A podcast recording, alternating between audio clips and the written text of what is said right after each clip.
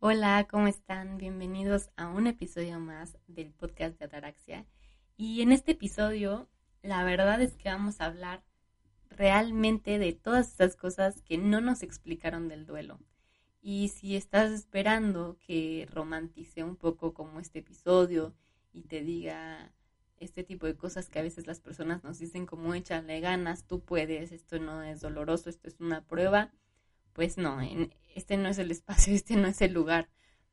Lo que voy a hablar es de todos los mitos, voy a desmentir muchas cosas, voy a hablar de todo eso que nadie nos explicó del duelo y de la muerte y que necesitamos escuchar en algún punto y que necesitamos también conectar con eso. Entonces, si esto te interesa, si esto te jala, bienvenido al segundo episodio del podcast de Ataraxia. Todos podemos llegar al equilibrio emocional mediante la fortaleza del alma ante la adversidad.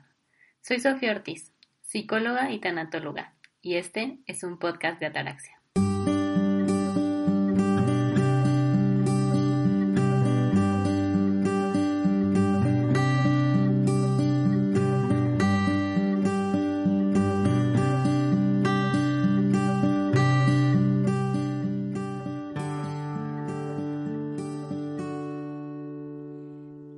¿Cómo están? Estoy muy contenta de estar aquí con ustedes y bueno, pues vamos a empezar, ¿no? Platicando de esto y como les hacía la pregunta, la, el episodio pasado era cómo nos dimos cuenta que era morir. Y la verdad es que haciendo como un, eh, un recorrido un poco más teórico acerca de lo que ha sido la muerte, pues la muerte ha ido transformándose muchísimo, ¿no? Desde los conceptos de los griegos hasta el concepto que tenemos el día de hoy. La muerte empezó, me gusta mucho una historia que nos platicaba nuestra maestra de prácticas en psicología y ella nos hablaba de Thanos, ¿no? Y, bueno, Thanos es un hijo de dioses griegos y a él se le da el don de poder quitar la vida pero sin sufrimiento, sin dolor. Entonces, antes de él se encargaban eh, unas hermanitas aves de poder quitar la vida, pero ellas sí lo hacían con sufrimiento, sí lo hacían con dolor, y entonces ellas se encargaban de la muerte en personas que tienen accidentes, personas que tienen como un momento más instantáneo. Pero cuando llega Thanos, él lo que hace es, le dan unas alas y le dan el poder de, junto, así como su hermano gemelo, que es Hipnos, eh, poder como hacer que las personas se quedaran dormidas, abrazarlas con sus alas y llevarlas y ayudar a que pudieran cruzar este camino y este, este puente de la vida a la muerte, pero sin dolor, sin sufrimiento.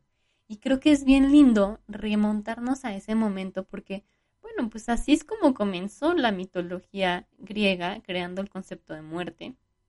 Y luego em, tenemos aquí cómo se ha ido transformando y cómo cuando llegó este tema de las cruzadas y la conquista, pues empezaron a, a meter como una muerte muy diferente, una muerte que que, era una muerte ruda, era una muerte eh, que la veíamos de negro, con su guadaña, como oculta, con su capa. Y realmente, pues así no era como la concebíamos antes los mexicanos, ¿no? Si nos remontamos a nuestros orígenes. Por ejemplo, ¿no? Los mayas tienen a Puch, que es el dios de la muerte, y también tienen a la diosa del suicidio. Entonces, para ellos era un tema de honor el, sacrificarse, era un tema de honor el morir, porque era entregarlo hacia sus dioses. Entonces tampoco era un concepto de miedo, la muerte tampoco se veía como algo que, que generara miedo, al contrario, la muerte era eh, pues un, un momento de nuestra vida de honor, de gloria. Como decía, llegan los españoles, nos conquistan y empiezan a, interceder como este tema de la muerte, pero también empezando a meter miedo, ¿no? Y entonces el castigo ya era la muerte. Y si se dan cuenta y si nos remontamos a cuando fue toda esta época de la Iglesia Católica, donde hacían los sacrificios y esta época medieval donde castigaban a las personas, se empieza a ver la muerte como un castigo. Y entonces, ah, ok, pues tú eres bruja, pues tú sales de las leyes, pues tú no haces lo que se te pide, muerte. Y obviamente nos va generando muchísimo miedo, ¿no?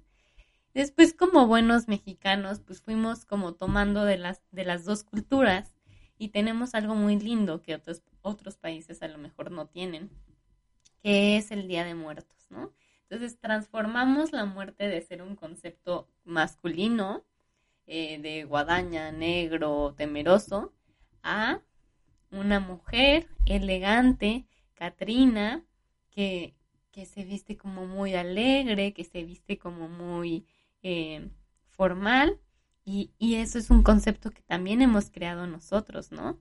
Pero fíjense qué importante es esto porque los mexicanos nos las damos de yo a la muerte no le tengo miedo y a mí no me pasa nada y sí celebramos a la muerte y nos reímos y hacemos estos rituales como el hacer una calaverita o el ponerle tu nombre a una calavera o el hacer eh, ciertos como, como actividades ese día y es un poco la burla a la muerte.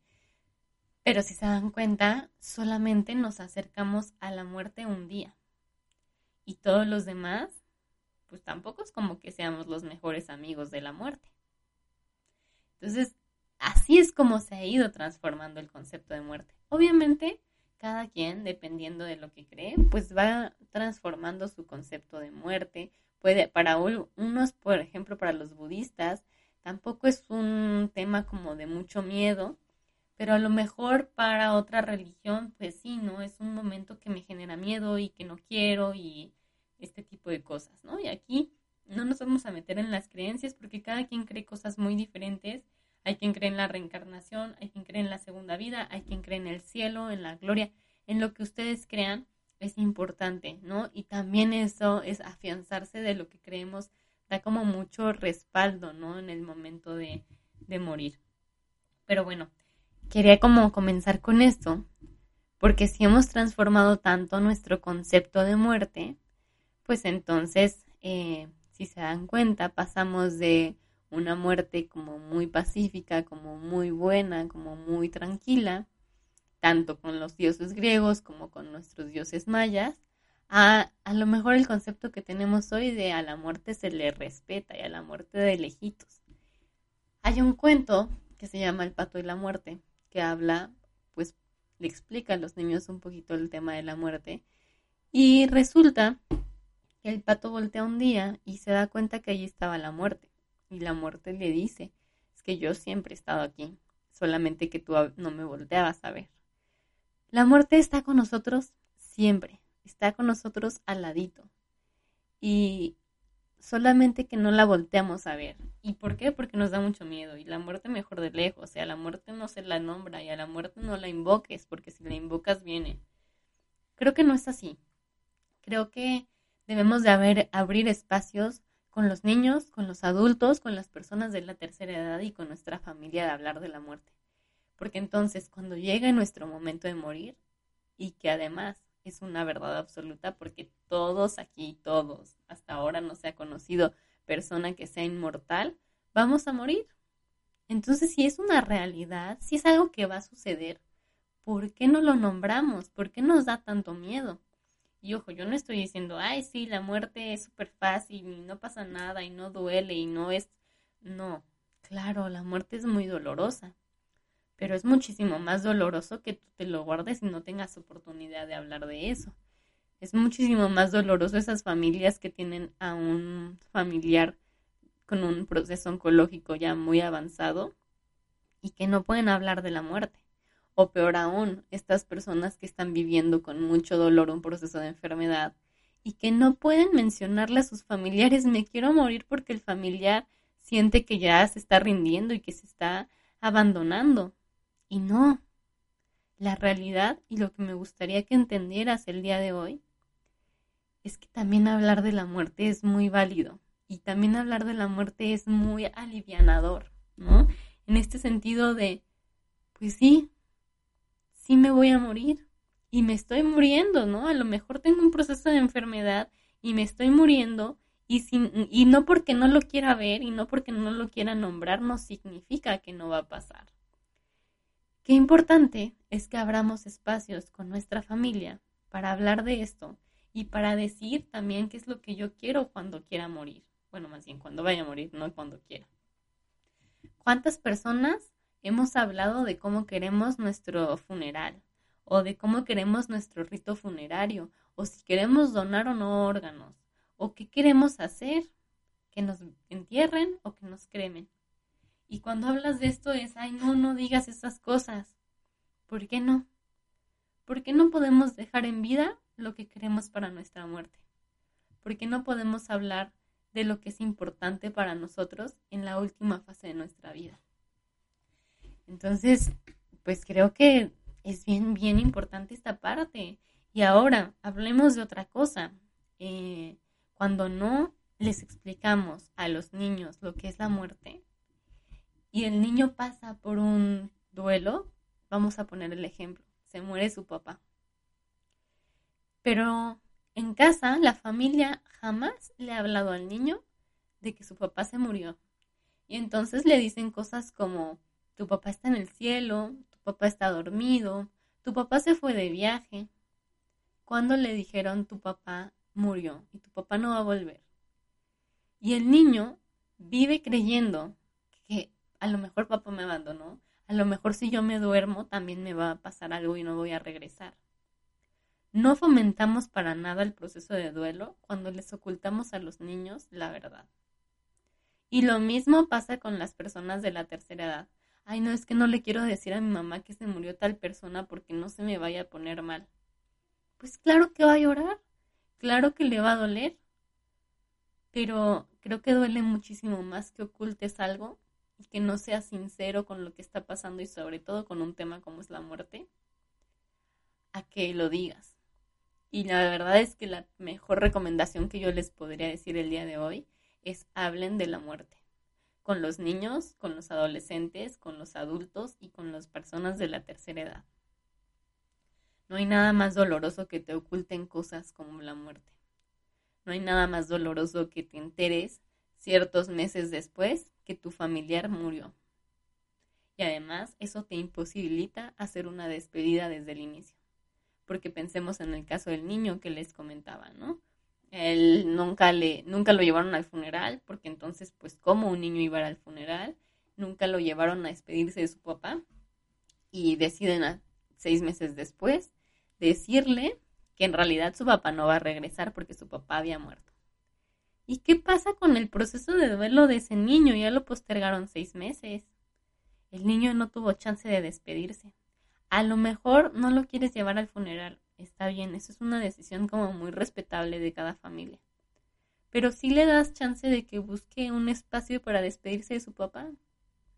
Y seis meses después son seis meses que prolongaste el duelo de un niño por querer protegerlo de lo que para ti es una verdad dolorosa.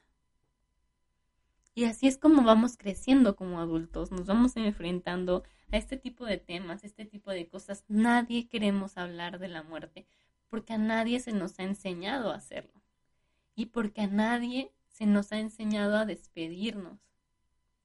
Cuando nuestros abuelitos, cuando nuestros seres queridos están pasando por una enfermedad, pues no queremos que se muera. Yo creo que nadie aquí quiere que alguien se muera. Y como no queremos que se muera, a veces podemos ser un poco egoístas en decir, quédate aquí, sigue echando ganas. No, no vamos a irnos a casa. ¿Qué pasa con las personas que tienen cáncer eh, con metástasis en muchísimos lados, en fase 4, y que ya no hay tratamiento, que ya las quimios no funcionan, que ya los doctores dijeron, no hay de otra más que cuidados paliativos? que por cierto es un tema que voy a hablar más adelante. Cuidados paliativos es algo muy interesante. Pero bueno, la familia es como, no, que se quede en el hospital porque en el hospital le dan los medicamentos y en el hospital le dan los cuidados y en casa no. Y qué miedo que se muera en casa. Y de verdad me ha tocado ver personas grandes y niños muriendo en el hospital sin la posibilidad de estar con su familia, de estar en su casa, de estar en un ambiente tranquilo. A ver, que no es lo mismo morirte en un cuarto de hospital al lado de otras tres personas más que morirte en tu cuarto, acompañado de tu familia, teniendo visitas, porque en hospitales públicos pues no te pueden ir a visitar tus hermanos, no pueden entrar más que un familiar a la visita o dos, si nos va bien. Y entonces creo que por eso es importante hablar de la muerte y sensibilizarnos ante la muerte, porque eso nos va a abrir chance a poder decir, pues sí, ya está en cuidados paliativos, ya no hay algo más que pueda hacer. ¿Qué puedo hacer? Acompañarlo desde el amor. Y creo que ahí entra algo de las fases del duelo bien complicado, que es la parte de la culpa y es a lo mejor si mi familiar se queda en el hospital, si podemos hacer todo, pues no me siento tan culpable como si lo dejo de hacer. Pero yo creo que siempre es mejor elegir la opción de acompañar desde el amor y si queda un poco de duda de esto, les recomiendo leer el libro La Rueda de la Vida de Elizabeth Kubler-Ross. Ella pone muchos casos de esto. Ella les trabajaba con los papás esta parte de decir, con todo el amor de tu corazón, Hoy toca irte a casa y acompañar a tu hijo en los últimos momentos. Y bueno, creo que eso cuando hablamos de muerte. Ahora, vámonos metiendo un poquito al tema del duelo. Las cosas que nunca nos dijeron del duelo. Y comencemos porque seguramente tú que me estás escuchando te ha tocado que en algún momento te han, te han dicho no llores, échale ganas, todo pasa por algo, comentarios de ese estilo que no, no son en mala intención, simplemente creo que como no nos enseñan a hablar de la muerte, pues tampoco nos enseñan qué decir o qué hacer cuando alguien está pasando por algo así. Y nuestra intención es acompañar desde el amor, pero hacemos estas cosas porque no sabemos lidiar con el dolor ajeno, la verdad. Pero la realidad es que no hay de otra en el duelo más que vivir el dolor. No hay de otra en el duelo más que atravesar el dolor. Y siempre les digo a mis pacientes, tienes dos caminos. El primer camino es ver lo que te genera el dolor, ver la pérdida, ver todo el sufrimiento y rodearlo para que no duela tanto. Pero bueno, eso se va a quedar ahí y eso no se va a desvanecer si lo rodeas. Y el otro camino es ver lo que te dolió, ver lo que te generó sufrimiento, ver la pérdida y tener que atravesar por ahí el camino. Y mientras lo atraviesas va a ser muy doloroso, pero vas a llegar al otro extremo y vas a darte cuenta que eso que era tan doloroso fue disminuyendo y fue bajando y se pudo desenredar. Así que creo que no hay otra más que atravesar el dolor. Si tú estás viviendo un duelo y lo estás evitando, evitas hablar del tema, evitas hablar de esa persona, y no hablo solamente de muerte, ¿eh? Hablo de duelo por relación amorosa, hablo de duelo porque perdí algo, perdí mi trabajo, lo que sea que me esté generando dolor. No hay de otra más que atravesar el dolor. Ahora, esto de tenemos que ser fuertes. ¿Quién nos dijo que la fortaleza no implicaba vulnerabilidad? ¿Quién nos dijo que ser fuerte era aguantarme las ganas de llorar? Porque si a ti te enseñaron que eso era fortaleza, me gustaría que el día de hoy lo desmientas, te deconstruyas y te des cuenta que ser fuerte implica vulnerabilidad. Ser fuerte implica sentir tristeza, enojo, miedo, impotencia, dolor, llanto, lo que tengas que sentir. Ser fuerte implica saber con qué sí puedo y con qué no puedo. Ser fuerte implica conocer tus limitantes y sobre todo saber que ser fuerte también es darte este permiso de sentir, de expresar. Cuando nos preguntan, ¿cómo estás en un duelo? Ah, bien, ya me siento mucho mejor. ¿Por qué no somos capaces de decir, me siento muy mal? Hoy me siento especialmente triste. Hoy me siento muy enojada, enojado. Hoy me siento con muchísima culpa. ¿Por qué no nos damos ese permiso de realmente nombrar lo que sentimos? Entonces siempre la respuesta es bien, voy bien, todo bien. Creo que es importante que, te quites como ese tema de la cabeza y que te des ese chance también de ser amable contigo.